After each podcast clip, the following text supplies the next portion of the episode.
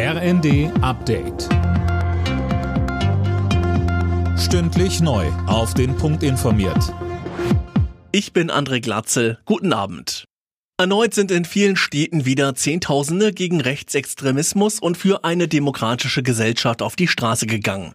Demos gab es beispielsweise in Lübeck, Magdeburg und Bremen. Mehr von Max Linden. Bei der größten Protestaktion in Bremen waren nach Schätzungen der Polizei 16.500 Menschen dabei, um gegen Rechtsextremismus und Rassismus zu protestieren. Die Veranstalter sprachen sogar von 25.000 Teilnehmern. Auch in Lübeck kamen mehrere tausend Leute zusammen. Auf Plakaten stand beispielsweise kein Marzipan für Nazis.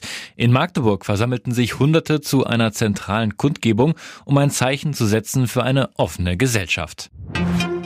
Wirtschaftsminister Habeck ist für eine Reform der Unternehmenssteuer in Deutschland. In der Summe sei die Besteuerung aktuell international nicht mehr wettbewerbsfähig genug, sagte er der Welt am Sonntag.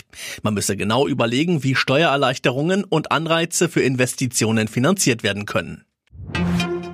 Bundesjustizminister Buschmann will die sogenannte Verantwortungsgemeinschaft für Alleinstehende einführen.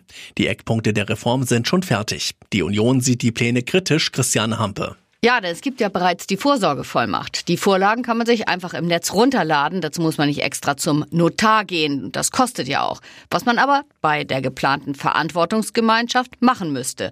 Die Verantwortungsgemeinschaft ist zum Beispiel für Menschen gedacht, die nicht verheiratet und auch kein Paar sind, aber sich gegenseitig unterstützen wollen. Das Ganze soll notariell und damit rechtlich sicher abgesegnet werden.